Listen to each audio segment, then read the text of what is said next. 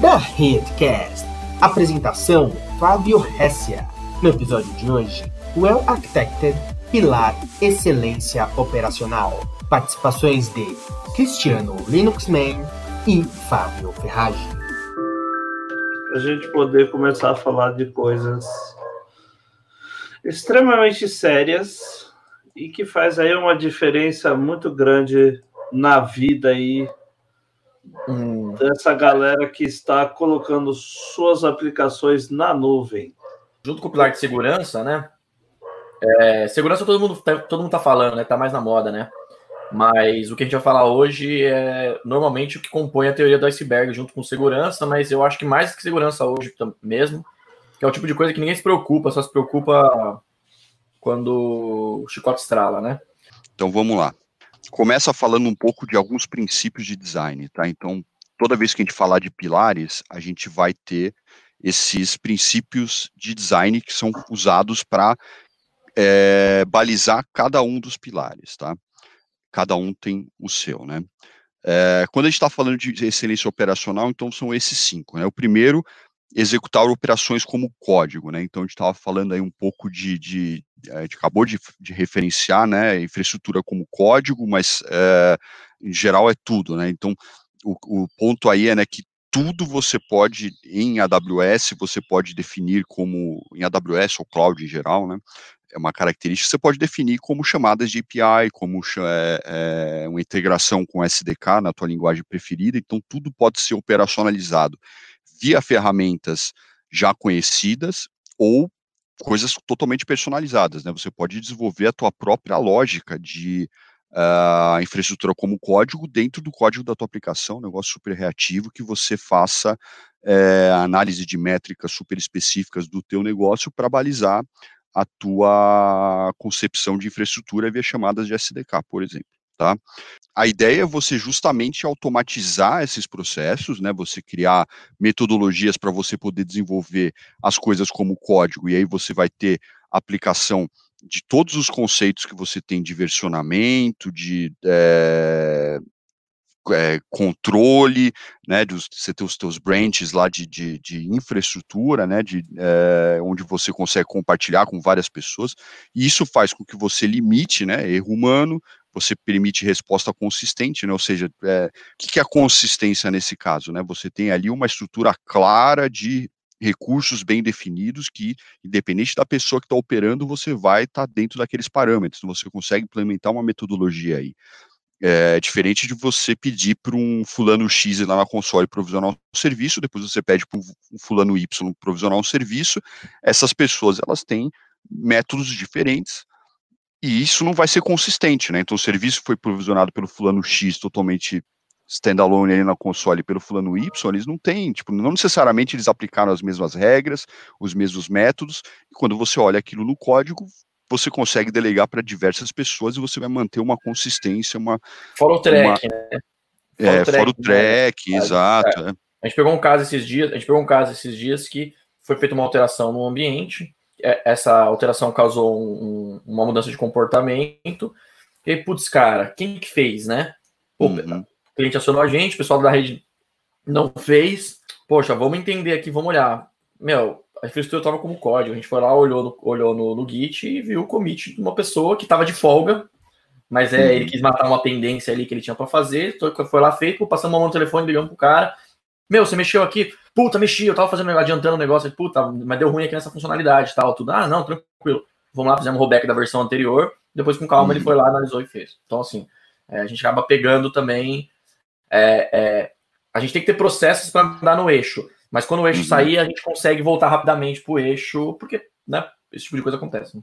É, e é muito mais amigável, né? Você vê numa interface que você tem um versionamento, você consegue ver exatamente o que foi alterado, né? Porque a gente até consegue, o cara fez essa alteração via console, né? Você até consegue lá no CloudTrail fazer o traceback dessas informações.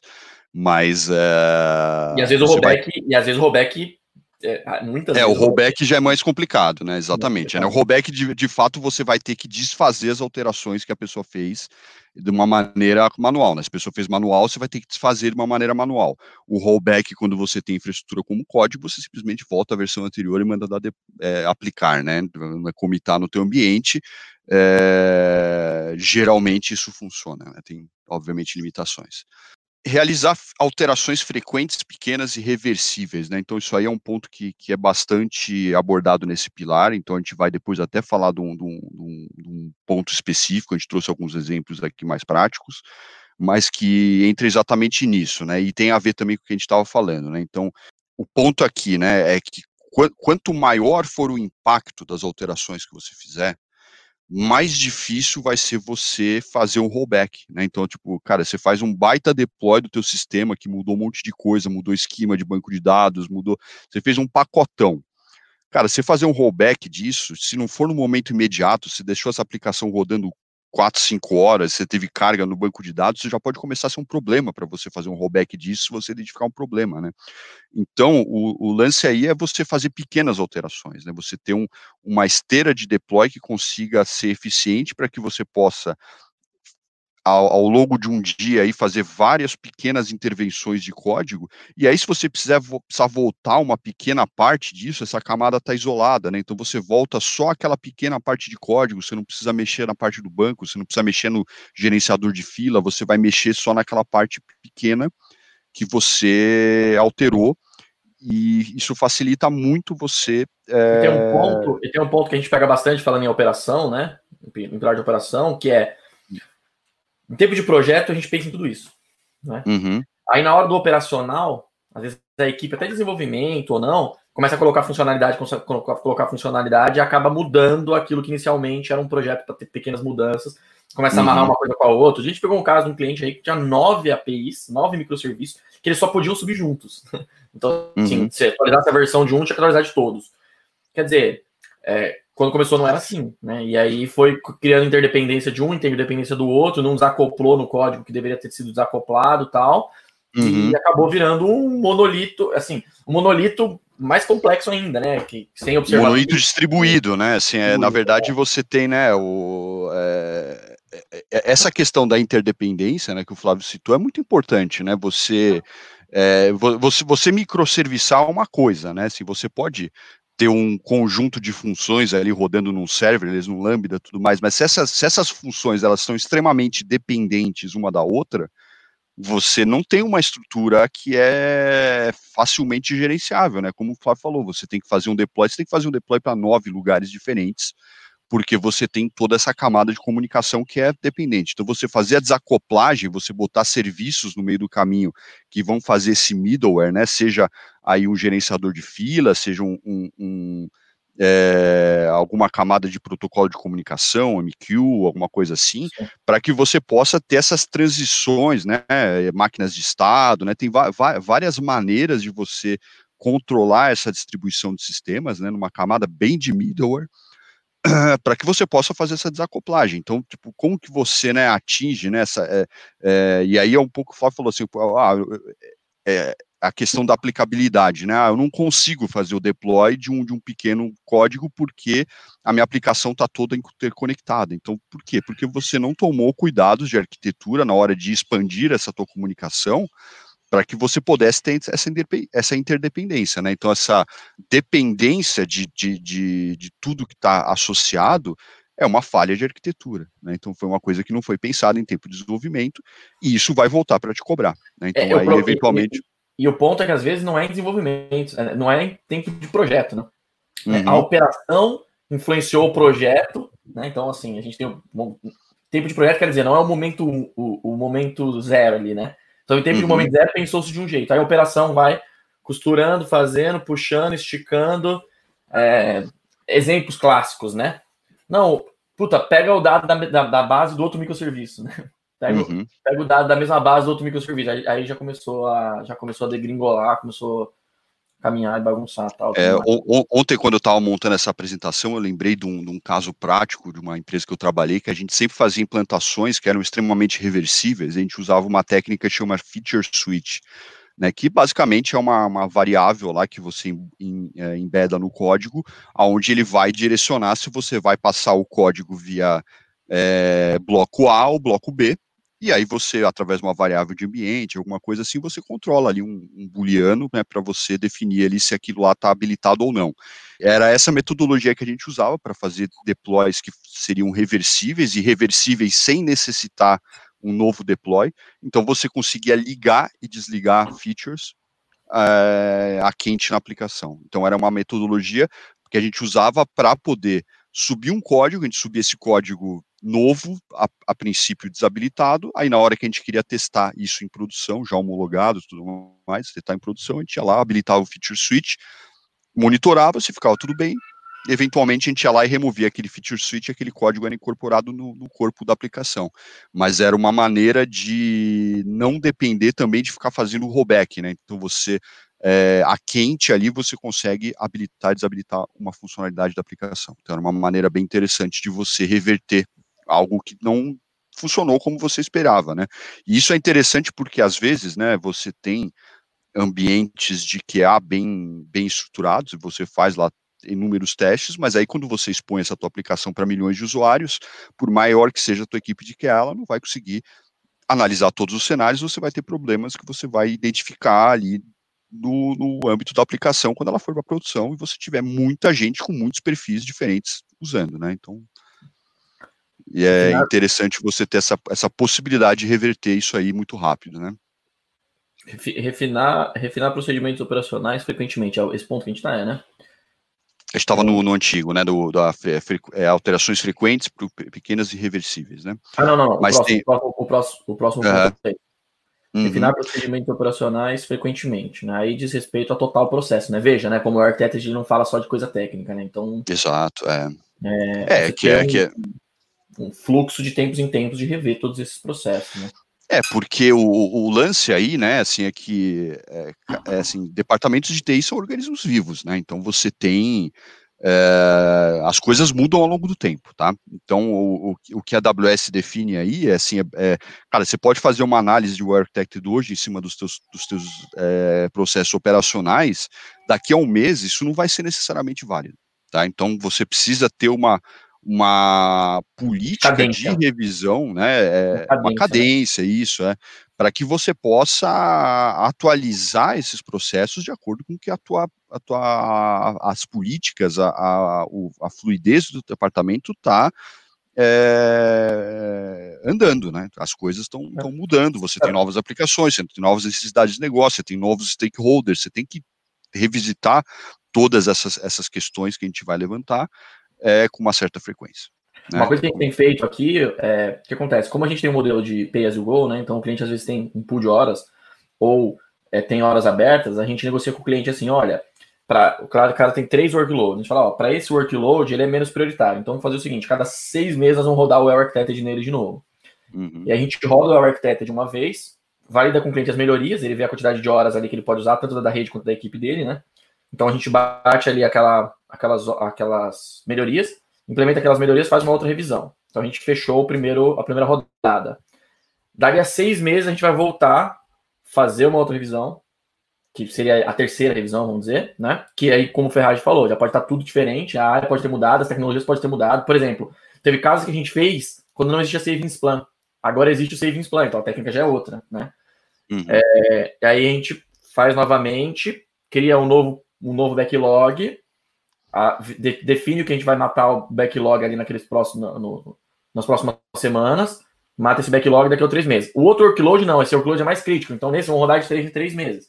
É claro que a primeira vez que você roda é mais pesado, depois vai ficando mais leve, porque em geral a gente já mapeou os pontos e também as aplicações vão ficar mudando assim cada dois, três meses, né? Então é, é isso que é a questão de você e aí, quando você vai rodar o Architecture de novo, você vai passar por todos os pontos, todos os pilares, inclusive de excelência operacional. Uhum. Próximo ponto, né? Antecipar falhas, né? Eu, eu às vezes comento com o pessoal que eu, eu, eu, participei de uma outra empresa que tinha uma política que não existia rollback, né? E aí o pessoal é, às vezes dá risada, fica chocado, né?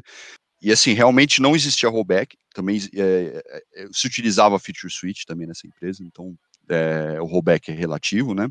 Mas é, existia uma política muito forte de é, exatamente fazer uma antecipação de falhas. Né? Então, tudo que ia para deploy é, ia extremamente ma mapeado nessas questões pré-mortem, né? Você, a gente ouve muito falar do pós-mortem, né? Então você, depois que deu problema, você vai lá, chama um comitê, fica analisando, chorando leite derramado, tentando fazer com que isso não se repita, né?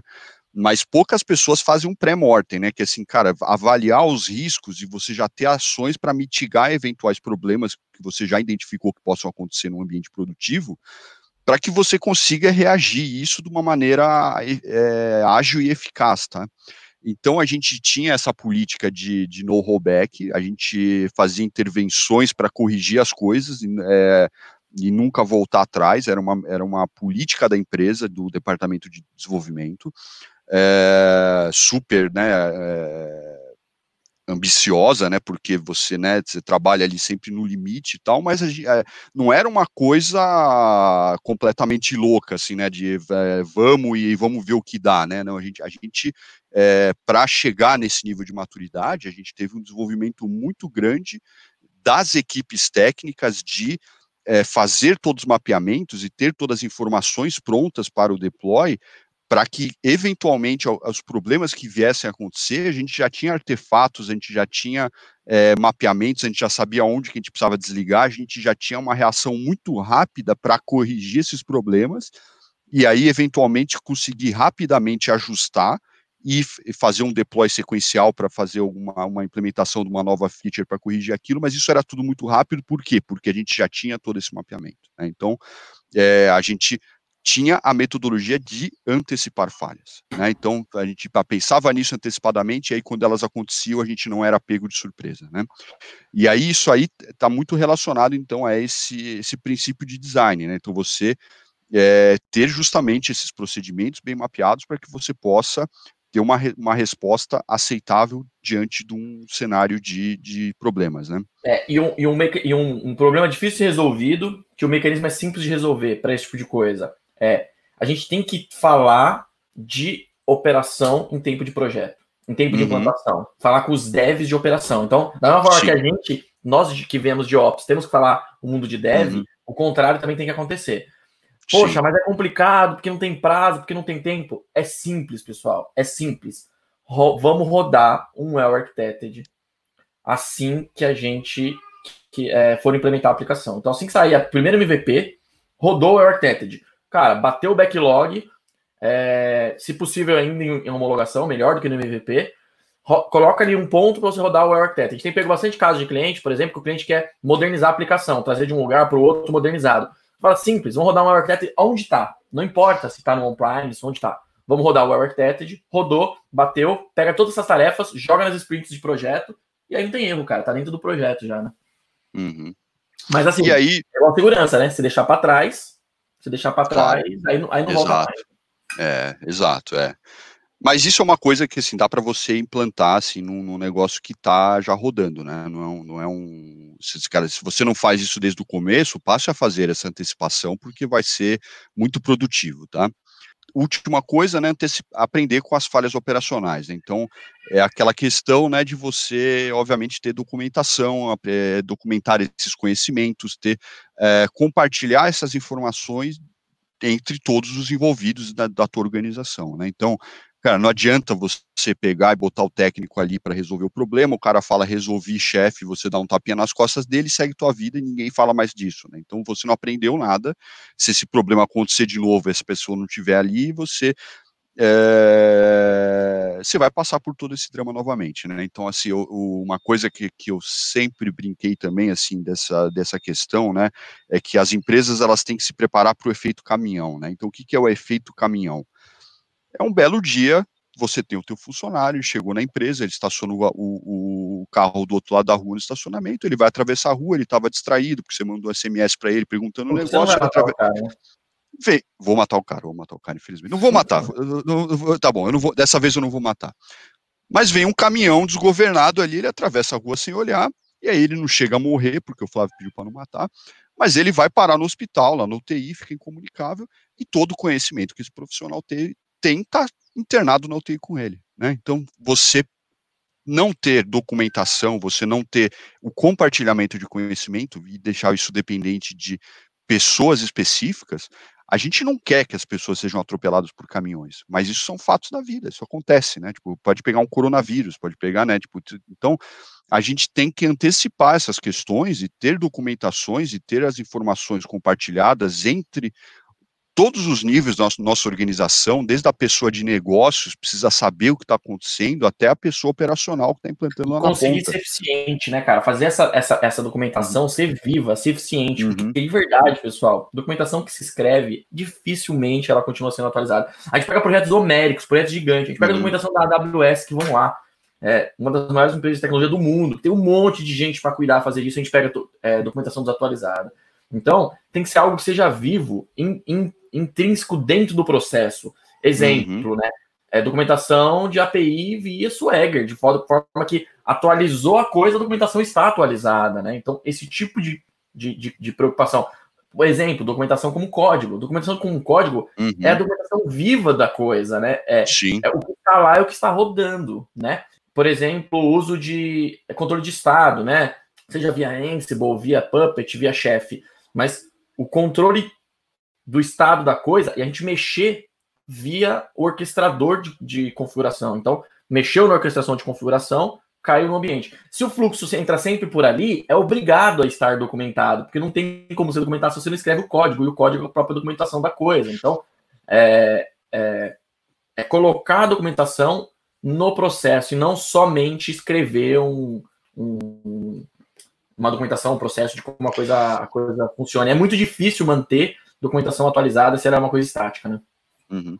E hoje, né, assim, é, é, a gente tem N ferramentas, né, que, é, assim, um, um, desenvolvedor hoje que está em cima de um Git, ele não, não comenta as suas, as suas alterações, é um desenvolvedor preguiçoso. Desculpa a sinceridade, mas assim... Mais ou menos, é hein? Mais ou menos, hein? A gente teve uma baita discussão sobre isso, né? É, pensava assim também, né? Mas a gente teve uma baita discussão sobre isso, né? A gente estava na discussão que é o seguinte, cara, código bem escrito não precisa ser documentado. E aí a gente tá cara, tá aí então, nessa, nessa, discussão. É, então, mas, cara, tem, tem várias discussões, depende do código. É, sim. Mais, né? é... da linguagem, do código e tal e tudo mais. Porque a, o, o comentário também fica desatualizado. Né? Isso é, é complicado. Sim, mas aí toda vez que você fizer um, um novo pull, você vai ter uma nova, um novo comentário. Mas, mas aí assim. Você é, é... Aí você entra naquele mesmo problema que a gente falou, que é o é. problema né, da. da ah, o comentário não é vivo, né? É, mas assim, o, o né, né, nesse mesmo, nessa mesma empresa que eu citei o, último exemplo, a gente tinha, né, assim, a, qual que era a nossa visibilidade em relação ao comentário de código, né, e aí falando um pouco mais de comentário na própria, no próprio código é, a gente tinha a experiência de que nem todo mundo que às vezes vai dar um suporte naquele código está inteirado com todos os dados é, de necessidade de negócio que incentivaram a produção daquele aquela, aquela função específica. Então, todas as nossas funções tinham um cabeçalho de comentário de código descrevendo de uma maneira verbal e não tão técnica, o que que aquela função faz, o que que ela recebe de inputs, o que que ela deve entregar de resultados, né? Por quê? Porque eu concordo contigo, Flávio, assim, se o, o, o você lê a função, você provavelmente você tira essas informações que eu acabei de falar. Mas o que é mais rápido? Você lê uma função de 100 linhas ou você lê um cabeçalho que explica resumidamente isso em 5, né? Então, então é... É, não, claro, claro. É, é eu entendo completamente, mas o, eu vou direto no comentário para ler. Mas o ponto é o seguinte: um comentário desatualizado, você vai fazer extremamente mais lento do que se eu tivesse visto ele do código. Mas também, cara, aí depende Sim, mas, mas, é, é, mas, mas... é uma discussão muito ampla é, mas que é uma coisa que eu, que eu, que eu comecei a, a, a, pensar, né, cara? Porque. Não, se é... tiver desatualizado, eu concordo contigo. Assim, eu acho que assim. É, porque é... como você manter atualizado o código? O cara vai lá, entra lá, dá mãozada, ainda mais hoje com, com CICD, com uhum. deployment contínuo completo, cara. Meu, o cara vai lá, dá mãozada e você olha aquela coisa, né? A função abaixo serve para deixar a variável com valor positivo, a variável igual a menos um, né? Tipo, que a galera vai ver e a galera que tá vendo tudo que o, que o Fábio está pontuando aí, e eu falei, né? é, levando para o mundo do DevOps, né? Basicamente, assim, grande parte do que o, o que o Fábio está falando está aqui, né? Uhum. Tá no manual do DevOps, porque Sim. é, cara, foi assim muito interessante, porque é, no, no DevOps você tem lá as três maneiras, né? É, fluxo, feedback, aprendizagem e experimentação contínua, né? Cara, Uhum. esses cinco caras aí, eles vão falar sobre isso daí, né? É, Exato. é. realizar alterações frequentes, pequenas e reversíveis, né? Tá na, no, no fluxo lá que você pega e, e, e divide as tarefas, né? Work in progress, lá o WIP, né? E aí você começa a dividir em, em pequenas partes. Aprender com as falhas, obviamente, está lá na última maneira, lá, aprendizagem, experimentação contínua, antecipar falhas. Ela pode estar dentro do, do feedback, porque você vai estar lá desenvolvendo e você automaticamente já tem um feedback de, oh, isso aqui está dando erro, não sei o que, já precisa ser tratado, todas essas coisas. Então, assim, cara, muito, muito bacana isso daí. Tem até uma E essa- pergunta, Cris. Tem até uma Ah. pergunta aí do, do, do Fernando. Uhum, eu vi. Eu estava aguardando ela. Ah, tá guardando? Foi mal. Mas, só, mas só, só antes de entrar na pergunta, aí eu acho que complementar o que o, o que o Cris falou, né? Assim, é, é, esse framework do Architect, né? A AWS ela não tirou isso da cartola, né? Então isso está baseado, né? Assim, são melhores práticas que vêm de ah, de questões de mercado, né? Então está muito relacionado a é, boas práticas, por exemplo, de DevOps, que é super integrado com essa questão de cloud. Então, assim, está fundamentado e realmente vai ter é, se você estudar o- alguma coisa específica de DevOps, você vai bater exatamente em pontos Sim. muito similares ou iguais às esses, porque Mas, são é, mas Ferrari, é, o- o- questões a- provadas, né? É, o, o Ferrari, o excelência operacional, mas ele também traz itens, cara, que são vistos lá, cara, em iTunes, né, cara? Isso que é. é Ah, não, sim, isso sim, daí- sim. Ah, tem muita coisa aí que. é, tem muita coisa aí que se você pegar hoje, né? Que nós somos tudo velho, né? Então nós.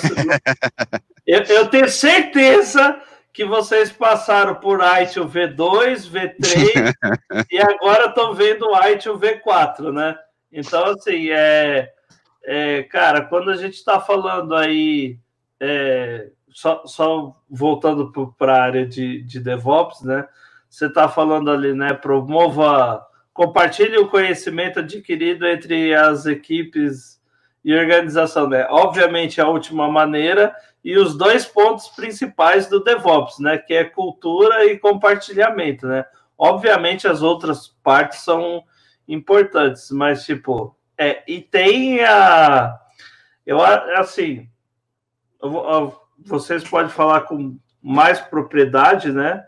É, mas eu vivenciei isso em várias empresas que eu, que eu trabalhei. Essa questão das alterações e que você fala ali de antecipar as falhas e, e afins, cara, quem nunca fez uma Gmood na vida, né? para entender o quão importante é esse pré-mortem, né? De tipo assim, cara, tudo bem, você recebia a Gmood lá, mas, cara, certeza que quando você recebia a Gmood, você ficava lá vasculhando assim, cara, mas se eu executar isso daqui, será que não vai dar um, né? Não vai dar um É, negocinho? o, legal, o legal hoje, querido, você pega essa Gmood e você automatiza ela, né, cara? Isso que é legal. É, né? Você não, isso- Se der esse ruim aqui, pumba, volta aqui. Ó, se o health check Uhum. não bater, faz rollback no, no artefato, seja lá o que for, né? Inclusive, isso é uma discussão que é, vira e mexe aparece no, no TDC, por exemplo, que a galera quer saber, e, e é, e é bacana esse pilar, porque também traz a elucidação desse problema, que é tipo assim, ah, mas a minha empresa tem governança. E aí, como é que eu faço? Cara, a sua Gmood, em vez de ela vir para você executar vários passos, ela vai vir um código que você vai colocar lá vários, no, com vários stages da sua pipe, né? é, então. Vai vir É, lá isso- várias roles para você executar alguma coisa. E você tem lá. Acho que você tem o seu. Se você precisar fazer um, um rollback, é, diria que hoje é muito mais prático, né? Assim, muito mais fácil de executar do que antigamente, que tipo, cara, dependendo da mudança que você fez, você tinha que voltar. É, no caso de Linux, dado às vezes, né? É, você tinha que voltar dados, você tinha que voltar é, versão de, de, de pacote no Linux e não sei o que, putz, não era assim tão. Não, e você, falou de um ponto muito interessante, o Cris, e aí, assim, é, as pessoas às vezes têm a impressão que processos são necessariamente quadrados e, e, e têm que ser seguidos, tipo, é, sem nenhuma, nenhum tipo de exceção, né? E aí, se você navegar dentro do, do pilar de excelência operacional, em alguns momentos você você entra para questões, por exemplo, você tem uma GMUD, você tem um comitê de pessoas que têm diferentes interesses, né? Você vai ter pessoas de negócio que estão às vezes é, extremamente ansiosas por uma funcionalidade que vai ter um grande impacto no uso de, é, de é, no uso dos clientes Uh, e aí, em determinado momento, você pode, inclusive é descrito dentro do pilar, você pode tomar determinadas liberdades para assumir certos riscos, se dentro de uma lógica de negócio, aquela funcionalidade vai ter um benefício maior do que o risco que ela traz. Agora, como que você toma esse risco de uma maneira que você possa, um, mensurar esse risco, né? É importante você ter uma mensuração clara do que está acontecendo, mas também você ter processos para você poder é, mitigar esse, esses riscos no momento que eles estão acontecendo, né? Então você ter exatamente essa preparação, você ter um conhecimento amplo desse escopo desse risco que vai ser implantado, você pode trabalhar para tratar esse risco no dia a dia, em vez de simplesmente. Você não precisa. O ponto é assim: você não precisa resolver e tapar todos os buracos. É, é, é aceitável que numa metodologia de negócio você eventualmente por um objetivo de negócio, você suba algo que você sabe que tem problema. Ah, Mas aí, como que você vai fazer para tratar isso ao longo do tempo, né? Isso também faz parte dessa, dessa análise, né? Então, eu você... tive um caso prático, eu tive um caso prático desse aí que é, o pessoal fez o desenvolvimento de uma nova implanta implantação, que o negócio estava pedindo, tal, tudo, e quebrou um outro, uma outra funcionalidade, uhum. uma funcionalidade de busca simples lá, quebrou, né? Uhum. A pessoa falou, pô, vamos fazer rollback, né? Aí uhum. eu falei, por que a gente não fala com o negócio primeiro para entender? Vamos falar com o negócio, o negócio falou assim, cara, essa funcionalidade de busca a gente nem usa, cara. Nem é usa, exato. deixar outra em função da que quebrou. Então, assim, é claro que uhum. não é desejável quebrar, né? Mas quem manda no final das contas ali é, é o todo, não a, a uma decisão ali eu digo diria até um pouco retrógrado, né? Ah, quebrou um lado, tirou o outro. Cara, não, bicho, pra mim é igual na nossa casa. Na nossa casa é assim, né? Às vezes você faz. O, é o tal do trade-off, né? Você faz um trade-off, ó, eu vou fazer essa coisa aqui, é, porque eu tô olhando para outra coisa ali. Então, puta, peraí, aí vai fazer barulho, ah, mas vai fazer barulho, mas eu preciso furar a parede.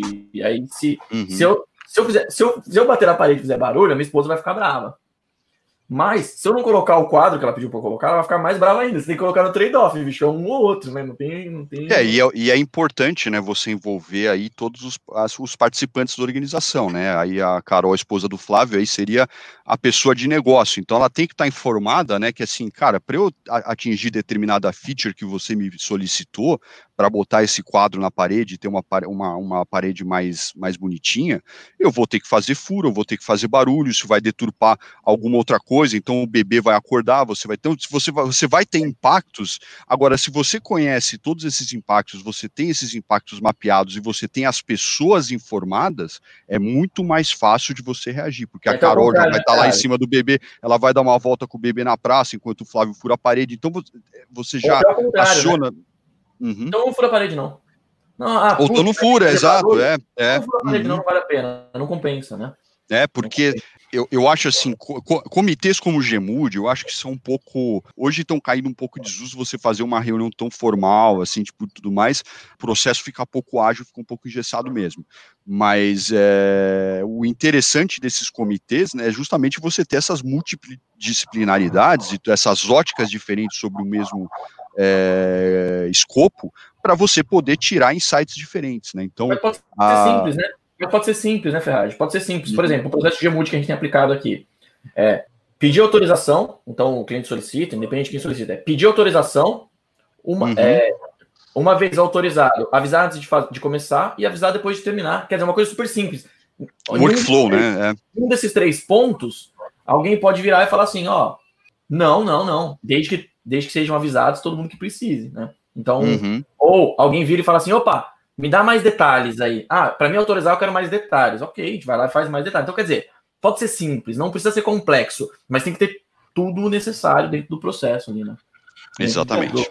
Eu não gosto da palavra processo, mas é exatamente isso. Se empolga um pouco, mas eu acho assim, esses princípios gerais, uh, eles, eles vão ser sempre, eh, então assim, eh, eles contextualizam bem esse pilar, né? Então a gente, a gente entrou em vários itens aqui que a gente já expandiu vários conceitos, e aí o, o, o que, que mais para frente você, você começa a entrar dentro desse pilar de excelência operacional? Basicamente, ele vai separar em quatro grupos, um grupo de organização, que é o primeiro estágio para você mapear justamente os teus KPIs, como que você tira suas métricas, como que você é, interpreta essas métricas, né? Porque uma coisa é, é eu, eu, às vezes eu vejo muito, né? Assim, é, essas, essas implementações de métricas elas são sempre meio faseadas, né? Então a gente é, vê níveis de maturidade dos clientes, né? Então o primeiro nível é o cara, o cara coleta as metas, as informações. Então ele puxa ali para o CloudWatch, o Logs, ele traz ali para um, um, um Splunk, um LK, alguma coisa centralizada e tal, não sei o quê.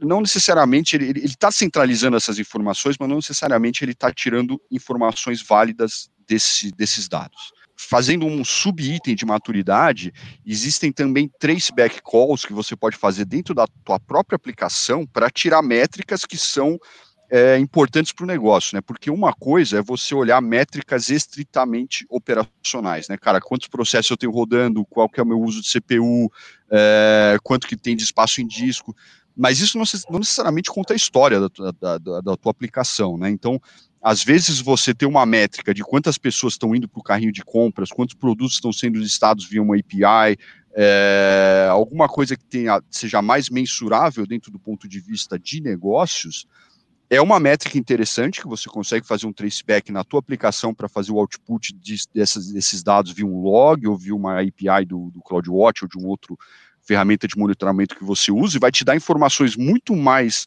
é, interessantes para a tua área de negócio conseguir avaliar indicadores de desempenho. Eu tenho um exemplo muito objetivo disso, eu trabalhei um tempo numa grande operadora e a gente tinha um, um, carrinho de compras que era extremamente problemático e muito difícil de resolver, porque quando a gente está falando do universo de uma operadora nacional, nós estamos falando aí de algumas dezenas de milhões de pessoas que estão acessando esses, esses, carrinhos de compra, então é muito difícil você ter uma área de QA que consiga simular todos os cenários e, e, e fazer todos os o, a, trazer todo é, um, um, processo que seja totalmente auditado e garantir de que vai funcionar 100%.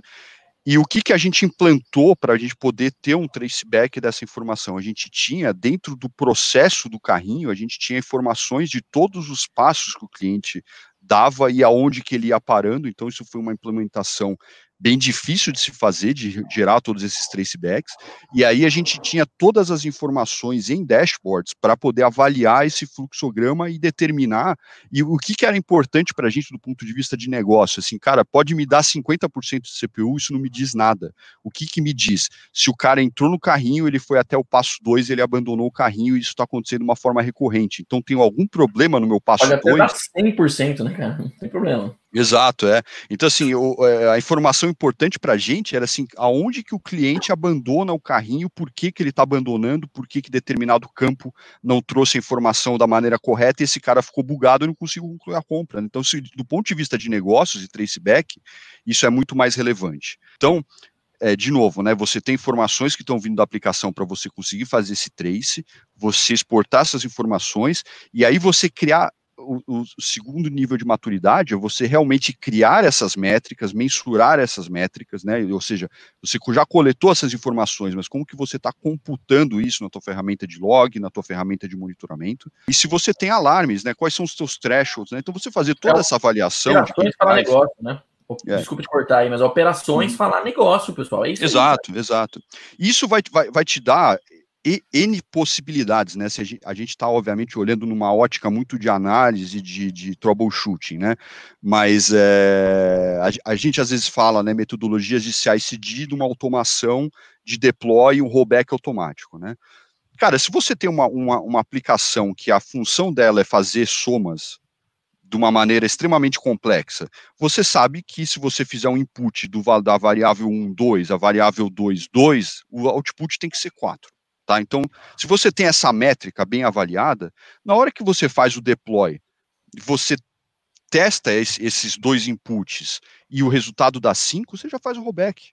Né? Então, se você tem uma ótica boa dessa, dessas suas variáveis, ela vai te possibilitar, em tempo de build, você testar isso, você determinar se aquele código está aceitável ou não, porque você tem informações claras que você vai poder balizar a automação do teu processo de deploy rollback. Né? Então, é, de novo, né, com aquele negócio que o Linux falou, né, essa, é, lá no começo, né, essas coisas todas elas estão interconectadas, né, então você tirar métricas não é só para você ficar no dashboard ali olhando e ver bonitinho e tal, ela é para balizar decisões, para você ter decisões é, embasadas de do, da tua operação, né, então esses KPIs eles são importantes, eles são importantes para você tirar várias conclusões, como por exemplo a decisão se, um, se automática se um código está é, de pé ou não, né? Tipo, se, se ele está dando o retorno que você esperava, na, na, como ele dava na versão anterior. Né? Então você consegue fazer o trace dessas informações e é, retirar e, e, tomar decisões basadas. Obrigado demais aí. Valeu, valeu, Cris. Valeu, valeu pessoal. Você ouviu mais um episódio da Da Redcast, com a apresentação de Flávio Hessia. Acompanhe todos os episódios da Da Redcast nas principais plataformas de streaming.